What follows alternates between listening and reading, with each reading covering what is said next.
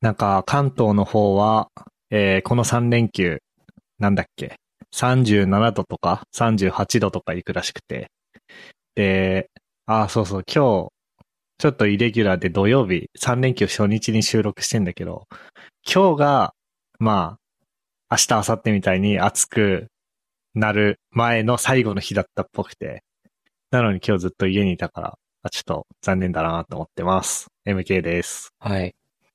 出社しても暑くて暑くて、とても辛い気持ちになる日々が続くので、ちょっと会社行くモチベが下がってます。年です。と公開初日に早速、君たちはどう生きる見てきて、これ、ポッドキャストで話すネタにできるじゃんって思ってたんですけど、ネタバレのない感想むずいからどうしたもんかなと思って、例えば、吉野源三郎さんの同名の小説に基づいてましたって言ってもネタバレだし、違ってましたって言ってもネタバレだなと思ってます。ふっくんです。おー、ね。なんか、君たちはどう生きるかの、なんつうの。君たちは、なんかそういう、今のふっくんみたいな感じの感想がめっちゃツイッターに溢れてて、結局何の話なのかよくわかんないんだよな。 そう、うんあの、内容に触れる気は全くないんだけど、うん。一つ話せる話があって、あの、事前に広告も支援も何もやってないから内容わかんないっていうのと、うん。あと、あのー公開日前日まで全く知らなくて、で、ツイッターで明日公開らしいぞみたいなツイート見て、勢いで予約して次の日見に行ったんだよね。うん。うん。で、そしたら同じような感じの人多いのかわからないんだけど、映画館の予約を取るときに、アクセス肩なんでちょっと待ってくださいみたいな警告出た。おー、へー。話題性。前日に話題が降って湧いたのかも。 すごいよね。うん。だって、すごいよ。ウェブサイトじゃねえや。君たちはどう生きるかで Google 検索したら、うん。一番上に出てくるの Amazon の本で、うん。二番目ウィキペ、あ、二番目ツイッターの検索で、三番目ウィキウィキペディアで、うん。四番目でやっと映画 .com が出てくるっていう。本当おだ。ー普通、普通あれじゃん。映画化とかドラマ化とかしたら、それが、それの LP が最初に出てくるじゃん。うん。うん。 LP ないっていうね。ね。すげえ。まあそんな感じで、えー、エピソード201ですね。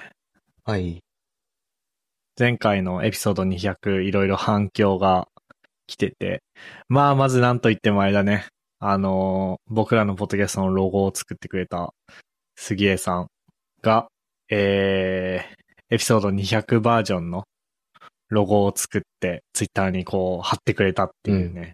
これめちゃくちゃ嬉しかったっすね。いやー、とてもありがたい。あの、早速ね、あの、多分もう設定してから1週間とか経ってるんで、さすがにうん。キャッシュが残ってて古いのが表示されてるとかはないと思うんですけど、えーっと、なんつうの、ポッドキャストのフィード上に載せてるアートワークも、エピソード200バージョンに変更させてもらいまして、うん。多分このエピソードを、なんつうの、ポッドキャストアプリとかで表示したら、あの、エピソード200バージョンのロゴになってると思いますんで、ぜひ皆さん見てみてください。本当ありがとうございます。ありがとうございます。あとはそうだね、なんかいろいろ200回おめでとうございますみたいな反響もいただけてて。うん。で、まあこれ僕の リアルのお友達のおどどくんとかもツイートしてくれてんだけど、200回おめでとうございます。半年くらい前に車買って、週1で運転するようになってからは、毎、毎は聞いてますっていう感想をいただいてですね。さいあ、や、確かに、車とポッドキャストってめちゃくちゃ相性がいいんだよね。うん。特に僕、高専車で行く時もあったから、その時とかはもうずっと聞いてたな。車も、どころか免許も持ってない のであまり、確かにってならないけど、なんか、聞くところによるとそうらしいといううん。ね。なのをんよくか聞、くね。ちょっとそのアメリカの方が、ポッドキャスト盛り上がってるらしくて。うん。えで、まあ、っていうか、大体のものがアメリカの方が盛り上がってる から、別に、それなんか人口とかさ、あとは、まあ、英語で喋れば別にアメリカ以外にもちゃんと届くとか、そういう事情もありつつも、まあ、うん小さくない割合でやっぱ車社会だからっていうのもあると思うんだよね。うん。確かにね。そう。だって、まあ日本人が電車で通勤して YouTube 見てる時間、あれがなくて、まあうん。何聞くよっつったら、まあラジオか、まあポッドキャストかっていう感じなんだろうね。あと音楽か。うん。だからまあそれは確かに流行るわみたそいうな。。で、電車乗ってまあ、わざわざ、ポッドキャスト、ど、どうすかね動画、両、座ってて両手空いてる状態だったら、まあ動画見るんじゃないかなっていう感じはするしね。うん。まあ僕は、立ってる時はポッドキャスト聞いて、座ってる時は本読んでるけど、うんやっぱでも、そう、やっぱ車とポッドキャスト相性いいんだよな。はい。という感じで、まあ、おかげさまでエピソード200までいけて、えー今日はエピソード201っていう感じですが、えーやっていきたいと思います。はい。なんか、話すことある人いますえっとね、一つ絵本の話したいなと思ってたんだけど、ほ絵本。そう、あの、ライブドアニュースのツイート見てさ、えっと、自分の生年月日入れたら、小学校の時と中学校の時使ってた教科書これじゃなかったですかみたいなの出てきてくれるっていうサイトがあって、う。おー、教、私の教科書検索。そう。で、これ僕見てみたんだけど、すごい見覚えあるようなないような、確かにこれ使ってたような気もするし、違ったような気もするっていう絶妙な感覚に陥ってて、 今。教科書の表紙見て、どっちだったっけなって。なるほどねあ、ウェブサイト的には、教科書クロニクルっていうサイトなのか。うん。はいはいはい、はい。サイトのリンク載せてほしいね、 これ。サイトのリンクいね。や、いや、見つけた。っていうか自分で普通に検索したんだけど。あ、そうそうそう。それを見てるんだけど。ニュースサイトに載せてて欲しかった。うん。そうニュースサイトに肝心のリンクが載ってないっていうね。一応載ってたんだけど、ほんとわかりにくいっていう。 あ、載ってたんだ、これ。うん。へええ、えどこに載えってるどこにあるえっと、あった。タイトルあってトざっッくプのり言うと教の下科書クロニクルっていうあ、。なんか OGP が雑だね、これ。ちょっと、ちょっと、判断しにくかったね。僕も初見だと見つけられなかった。なるほどね。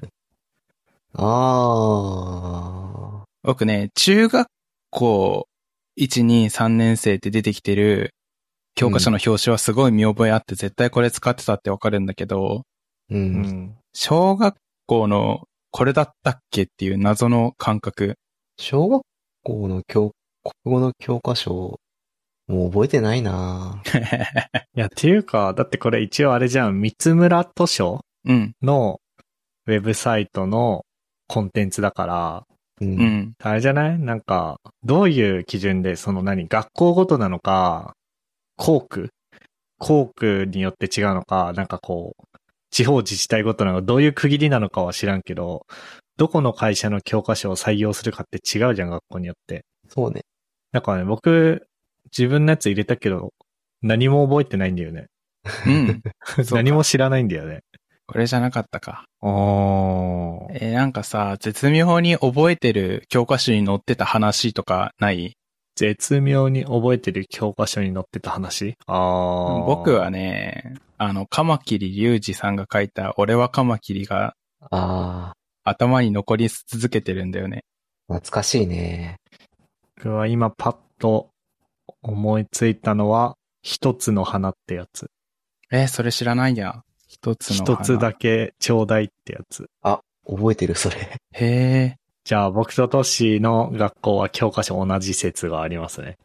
うん。まあ、石狩、関区内だから、まあ、同じ教科書使ってる可能性は高いよな。そうだよね。その区切り的にはね、同じだもんね。そうそうそうそう。僕とトッシーは。あ、画像検索したら、すげえ見覚えある挿絵が出てきた。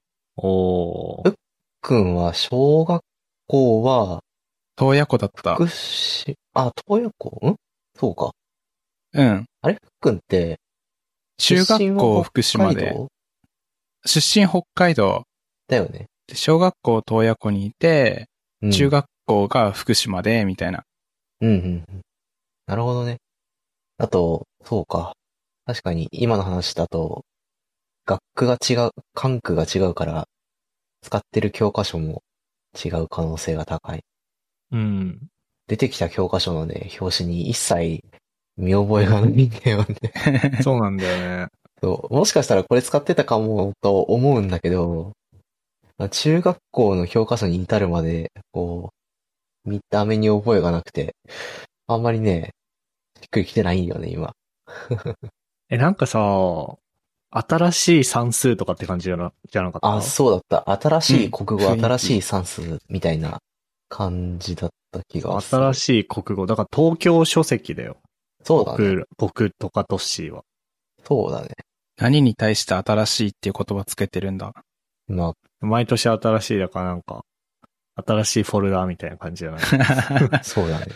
なるほ今ど。さ、教科書クロニクルで Google 検索したらさ、うんこの、ライブドアニュースになってる、三つ、三村三村書籍三村図書かな図書か。以外にも、同じようなシステムというか、ウェブサービスを出してる会社があるんだね。三省堂も出してるね。どこどこどれかに当たりありそ三省堂っていうのかなえ三省堂三省堂う。あ、三省堂、三省堂かうん。 ?URL 三省堂だ。ああ、でもこれは、どっちかっていうと、この年代はこれを使ってましたよっていう一覧が出てるだけっぽいけど、ー、まあ、表紙をね、見せてくれればね。うん。ただね、小学校の国語のね、教科書のページね、なんか404が返ってきてるかもしれない。ちょっと残念だな。ああ、でも、これいいね。懐かしい記憶。なんか、ポッドキャストで話したか覚えてないけど、MK が貼ってくれた、北海道新聞の、同心記念新聞みたいなやつとか、最近は、ああ、あれだね。こう、ある特定の期間をにこんなのがありましたみたいなのを、パッと記録として出してくれるサービスが多いのかな。流行ってんのかな。そうだね。そう、なんかあの、そのふっくんの、なんだっけ、教科書クロニクルうんに絡めて次話そうと思ってたのが、うん。今トッシーがちらっと言った、えっと、なんだっけな。あの、まあ、特別な日、まあ、自分の誕生日とかなんだけど、まあ、その記念日の新聞を、こう、取り寄せできるサービスがあって、うん。まあ、うちは実家が北海道新聞取ってたから、えーっと、同心記念日新聞っていうサービスを使ったんだけど、なんか、あ自分の誕生日の、誕生日を入力すると、こう、その日の、えー朝刊の一面を郵送で取り寄せできるみたいなウェブサービスで、へえ。あの、実際に取り寄せしてみたんだけど、結構面白かったですね。で、そうね。まあ、今ちょっと、僕らの内輪のスラックに貼ったけど、多分小ノートとかには著作権的に 貼らない方がいいと思うから、口頭で読み上げるんだけど、まあ僕が生まれた96年の4月6日は、まあ土曜日で、長官の一面の一番大きいところにはね、えー、農協がリゾート事業者に不正融資を、5億円不正融資してましたみたいな。 おーこれが僕の生まれた日の出来事らしいですよ。なんか、新ことにっていう、まあ、北海道の、うん。 えー地域があるんだけど、そこの農協が、えーロイヤルリゾートっていうリゾート会社、札幌のリゾート会社にこう、不正に融資をしていたらしくて、どうのこうのっていう話とか、あとはその、洗浄除菌効果って右下の方に書いてあるやつなんだけど、うん。これはなんかあれだね。えっ、と、青函トンネルってあるじゃん。函館と青森をつなぐ地下のトンネル。うん。ああれって新幹線通ってんのかな、今。どうなんですかね。まあ多分そうだよね。まあそういうトンネルがあるんだけど、こう、まあやっぱ海底トンネルって、こう結構水が染み出してくるんだって、海水が。へえ。えで、まあ、しょうがないからそれをポンプで組み上げて排出してるんだけど、まあ、その時に、まあ、結構な泥が、こう、溜まりますと。ー、うん。で、その泥捨てるしかなかったんだけど、なんかどうにか使い道ないかねっていうことで、どっかの、えー同工大だから、同工大って今ある北海道工業大学ってことこれ。 あんのかなわかんない。わかんないけど、その北海道工業大学の研究チームがその泥をいろいろ見てみたところ、うん。あなんかこう、いろいろ使えそうだと。ええまあ油分を吸着する作用があるから、こう、何かこう、汚れを落とす作用に、作用があるねとか、こう、水質浄化作用のある泥も取れてるから、あこれはなんか小樽運河の浄化に使えるねとか、うん。 なんかそういう、そういうニュースが書いてたりとかしてますね。 あとは米軍、沖縄の米軍基地がどうのこうのとかかな。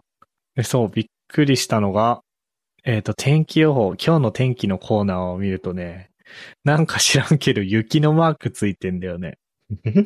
すごいね。あれ、MK って4月だよね。 4月、4月。だから、まあ、27年前は、北海道4月に雪降ってたんだなと思って。恐ろしいな。なんかそうやって聞くと、ああ、地球温暖化ああ、なるほど。進んでるのかなっていうことなのか、それともたまたまその日めっちゃ寒かったのか。うん。うんまあ、北海道たまにあるからね。なんか、4月5月でめちゃめちゃ寒いみたいな。まあね、っうん。ていう、そう、今のふっくんの話に続いてですが、そういうサービスがあってですね。うん。まあ僕が使ったのは、えーっと、同心記念日新聞、北海道新聞社がやってるやつなんだけど、あと、お誕生日新聞コンビニプリントサービスっていうのがあって、うん。それもまあ同じ、今僕が言ったやつと同じで、これは、あのーあれだね、に、朝日新聞と読売新聞と、あと毎日新聞、日経新聞、沖縄タイムスと、あとザ・ジャパンタイムスうん。に対応していて、これはあれだね、コンビニの、あの、コピー機で印刷できるやつだね。おー。このコンビニプリントなんで、あれかなコンビニのコピー機にお金入れればいいっていうことなのかなだね、多分。うん。あの、同心のやつは、北海道新聞のやつはね、結構あの、ちょっとびっくりした。あの、ウェブのフォームでポチポチ入力してっても、特にクレジットカードを入力する画面とかは出てこないまま注文完了してさ、うん。おうえーって思ってたら、その、新聞と一緒に払い込み用紙が届いて、おー。あのさ、ATM にぶっ刺してあの、払えるやつあんじゃん。ゆうちょの ATM で。うんしかも確かゆうちょ限定で、あの、ファミマとかのゆうちょの ATM じゃダメで、ちゃんと郵便局まで行かなきゃいけないタイプのやつ。へえ。結構、ちょっと面食らったね。ね、食らうあーね、それは。なんかこう、何 ?IT 系の仕事してていろんなウェブ系のツールとか、Mac のアプリとかそういうのをうん。使ってるのが多いじゃん我々は。買い物とかもまあ Amazon とかだしさ。うん。普段生きててもキャッシュレスばっかりだし。それでなんかこう、郵便振り込みって久々だなと思って。一応銀行振り込みもあったから、振り込みしといたけど。興味なかなか見ないね。ね。ちなみにあれみたいだよ。えっとね、同工大調べたら、えっと、北海道科学大学って出てきて、うん。その大学の昔の名前が北海道工業大学だったらしくて、えで、著名な卒業生に高橋名人出てきて笑っー、えすげえ。そうなんだた。。知らなかったわ。じゃあ、高橋名人の大学だね。うん。泥を有効活用。え高橋名人の泥を有効活用。ー、すご。高橋名人が同じ地元だということだけでちょっと親近感を覚えて。うん。今日は良かった。豆知識増えた。豆知識が増えた。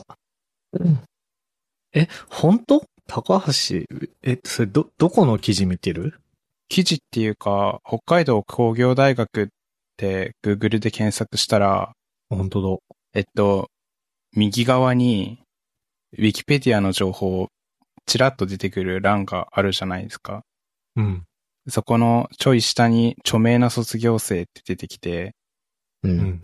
そこに高橋名人が並んでいた。え、なんかこれ嘘じゃねマジ。なんか、ウィキペディアの、うん。北海道科学大学の人物一覧っていうページには高橋名人載ってないんだよね。マジなか。んだあれでも、高橋名人大学で検索したら、北海道科学大学短期大学部って書いてんの。えーどようくいうわこかとんだなってい。ばよ。でも、ウィキペディアの高橋名人のページを見たら、う。うんん。 えっと、東海大学附属第四高等学校卒業後、北海道自動車短期大学に進学するが、えースーパーマーケット札幌フードセンターでのアルバイトに熱中しすぎて、3ヶ月で短期大学を中退って書いてるから、違うんじゃない なんかそ、んな、そんな細かい情報まで書いてあるんだ う。ん。どこかが間違っ、間違いだね。うん。なんかさ、Google がさ、右側で勝手に冷まるやつさ、う。うんん。結構間違えてな、間違えてる時な間違っいてることある。あるよね。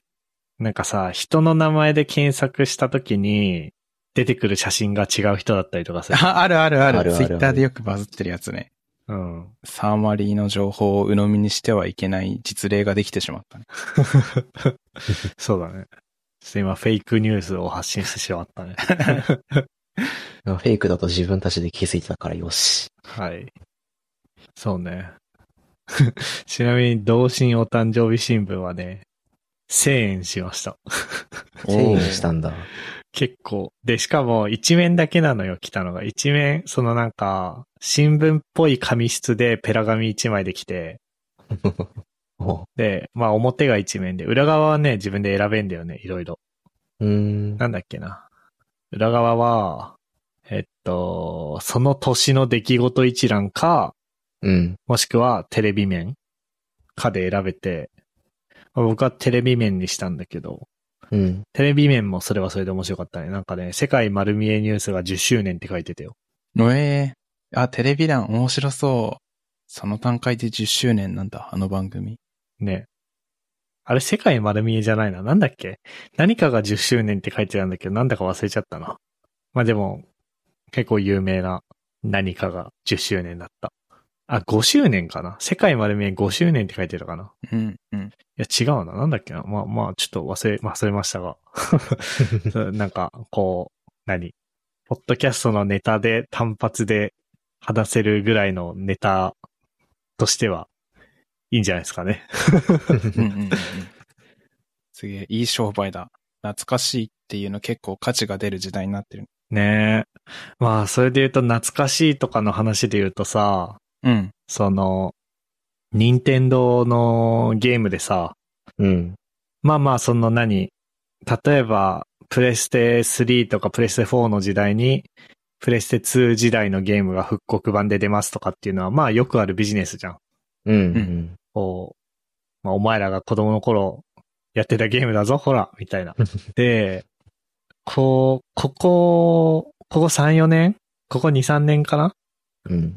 ぐらいに発表されるそういうのに僕直撃しててさ、うん。あ、そういう世代になったんだなみたいな。 いやでも そ、の、なんだろうな。まあ、ファミコンとかスーパーファミコンとかのものを出されてもって感じじゃん僕らは、まだ。うん。そうだね。で、64とかも、まあ64は僕結構年の離れた姉がいるから、まあ刺さるには刺さるんだけど、ドンピシャではないじゃんうんうん。でもあれだよ、いよいよゲームキューブのピクミンとか来てるよ。ドンピシャになってきたな。なんかゲームキューブドンピシャじゃない僕ら。うん。そうだね。それはちょっと違うかもしんないんだけどさ、僕らが小学生ぐらいの時にさ、その、ゲームボーイ、違うな、S、あの、ゲームボーイアドバンスとか出てたじゃないですか。うう。んん。その年代でさ、あの、ファミコンのゲームのさ、ゲームボーイアドバンス移植みたいなのめっちゃ出てなかった。うんあの、スーパーマリオアドバンスって、それ、そういうことなんだよね。あ、そうそうそう。で、なんか、その頃、父が、だいたい30中盤から後半くらいだった気がしていて、30中盤かなうん。まあ、僕らはさ、もう30に突入しそうな年齢になったじゃないですか。まだで、してないけうど。ん。まあ十分荒さではあるよね。そう。あそういうことなんじゃないかってちょっと思ってしまう。ねそうあの頃、無邪気にゲームボーイアドバンスのに移植されたスーファミゲーを遊んでたけど、自分たちもそろそろみたいな。やばいな、それはちょ っと。謎の、あれを感じますね。うん。ねはい。という、すごく悲しい、悲しいのかどうかなのかわかんないけど、ちちょっとドキドキしちゃう話題だな。ょっとドキッとする話をしてみたんだけど。うん。あでもゲームキューブあれだな。いや、あ友達ん家でやってて、僕自身は持ってなかったんだよね。あー、そうなんだ。うん。ただ、友達ん家では、えっと、エアライドとか、ねスーパーマリオサンシャインとかやってた。スーパーマリオサンシャインはだいぶ前にね、スイッチでできるようになってるね。なんかだ、うんうんうね。ん。スーパーマリオサンシャインと、なんかそのなんかさ、各プラットフォームごとにさ、うん。マリオの 3D のゲーム出るじゃん。まあ、64だとスーパーマリオ64つってあの、絵に飛び込むやつうう。んん。だし、ゲームキューブだとスーパーマリオサンシャインだし、あと Wii だと、なんだっけ、マリオギャラクシーだっけあるね。そうだね。が、なんかセットになったパックがスイッチで発売されてたりとか。うんうん。なんか、マリオ 3D なんたらプロジェクトみたいな、なんか、結構な、んか、なんかそんな名感前じがついてのた。気がする。っマリオ 3D コレクションだ。スーパーマリオ 3D コレクション。ていう名前がついてるくらい、なんか、一つのプロジェクトとして、やってたっぽい雰囲気を感じた。いやでもエアライド出てほしいなエアライドなんかさ、すげえ人気でさ、あの、あれで中古市場でめっちゃ高値で売れるっぽいよ、今。うへーえ。ん。うん。だってメルカリでゲームキューブのエアライド見たら5000円とか7000円とかだよ。 高っ。すごくないちょっと手出ないね。うん。あの頃を燃やしてやるかパッと買うみたいな値段ではなくなっちゃった。そうだよね。あとあれだな、個人的に感動したのはメタルギアソリッドの123が出るってことかな。まあこれはあのスイッチでも、プレステ5でも、あとスチームでも出るっつったっけっうん。ていう感じなんだけど、うーん。その、メタルギアソリッド3ずっとやりたくてさ、ううんん。。でもなんか、うーんっていう風に思ってて、で、復刻は出ない出ないって言われてたんだよね。うん。で、なぜかっていうと、そのメタルギアソリッド3は、えっと、プレステ2で出てたんだけど、プレステ2のコントローラーって、あの、丸×三角、四角のあのボタンに、なんつうの、押し具合っていうアナログの入力値があったのよ。うん。で、3以降のプレステとかにはそれがないらしいんだよね。ないです。で、メタルギアソリッド3においては、その押し具合っていうのが、なんだっけななんか、なんかあったんだよ。銃を構える時の何かの操作で、その押し具合が必要な機能で、で、移植するにも、それどうすんねんってなるから無理じゃねってずっと言われてたんだけど、ここに来て出てきたから、僕はめちゃくちゃ楽しみですね。昔はね、アナログコントローラーというものが存在してだから、そういうのができたんですけどね。うん。でも最近、あれだ、レイザーっていうゲーミングデバイスよく作ってる会社がああるんですけど、うんそこから、その、押し具合を検知できるキーボードが発売されてた記憶が、すげえな。そう。あのね、メカニカルキーボードなんだけど、うん。その、押し具合を検知して、こう、操作を変えられるというか、へえ。みたいなことを、ができるキーボードと、そのソフトウェアを出してて、対応してるゲームがほとんどなくて、一部まあそれはそのうだよ結構ニッチな格ゲーでは、この入力をを対応してるっぽいんだけど、まあそれ以外ではほぼ使えないようなキーボードで、あんまり売れてなかったらしいんだけど、もしかしたらメタルギアファンが買うかもしれないね。いやー、多分あれじゃないの。そのキーボード、多分なんか、あれじゃないの。押し心地、押し具合っていうのではない何かでやるんじゃないの知らんけど。やるのかななんかそこは頑張って移植したんじゃないだって、いやだってそうでしょう。そのキーボードでしかできま、も、もし仮にそうなんだとしたら、スチーム版は、そのキーボード買ってくださいって今の段階から言うんじゃないまあさすがにそれはないけど。デバイス指定は、まあ、んないと思うけど。あ、まあ、ひ必須ではなくてってことか。あ、そうそうそう。なんか、その、アナログ入力を有効にするみたいな設定があって、できうるんデバイスを使ってたらそれがちゃんと機能してみたいなのだと、もしかしたらあり得るのかなーってちょっと思っなるほどね。いやー、まあ、そんなわけで、非常に楽しみです。っていう感じっすかね。うん。なんか今たまたま、あの、スマホの通知を見てたら、なんか米田コーヒー店がスマホアプリを開発して配信しててさ、へえ。でもあの、なんつうの、アップストアで、まだテスト段階で、アップストアで、その、普通にインストールできる感じじゃなくて、あの、テストフライトのベータテストでやってんだよ ね。て。 えー、あの、テストフライトっていう、えっ、と、アップル公式で出してるというか、うんどっかが作ったやつをアップルが買収して、アップル公式になった、そういうなんか、モバイルアプリの、まあ、ベータテスト的なことをできるありますねプ。ラットフォームがあるんだけど、なんかお店行ったらさ、そのテストフライトの QR コードがさ、あの、あってさ、ええ。あのメ、メニューのところにね、う。うんん。それでなんか、こうテストフライトをインストールし、まずテストフライトをインストールしてください。で、なんかこう、何メールが届くんで、必ずそのページはサファリで開いて、ドールコードして、プロファイルをインストールしてドールコードしてくださいみたいなの書いててさ。 いや、それ無茶だろうとか思いながら面白かったからインストールしたんだけど。結構で、だね。うん結構無茶やるね。ね。なんかさ、社内とかでもさ、よくつまずく人いるじゃん。いるいるいる。そういうやつって。 うん。で、それをさ、一般に向けてやるっていうね。で、いやーなんか、ね、店員の人に聞かれるわけじゃん、それで。うん。いやーかわいそうだな、とか思いながらやってたんだ けど。いやだいぶやってんな、テスト。はい。っていう感じですかね。うん。はーい。えっと、じゃあ、ここまで聞いてくれた皆 さん、ありがとうございました。えっと、エピソードに関するリンクは、ゆるふわ .com スラッシュ201にあります。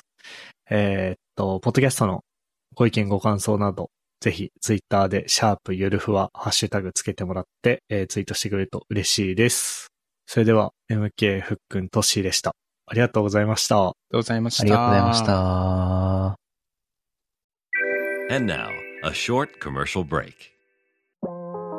現在エンジニアの採用にお困りではないですか候補者とのマッチ率を高めたい辞退率を下げたいという課題がある場合ポッドキャストの活用がおすすめです音声だからこそ伝えられる深い情報で候補者の興味関心を高めることができます株式会社ピトパでは企業の採用広報に役立つポッドキャスト作りをサポートしています気になる方はカタカナでピトパと検索し X またはホームページのお問い合わせよりご連絡ください。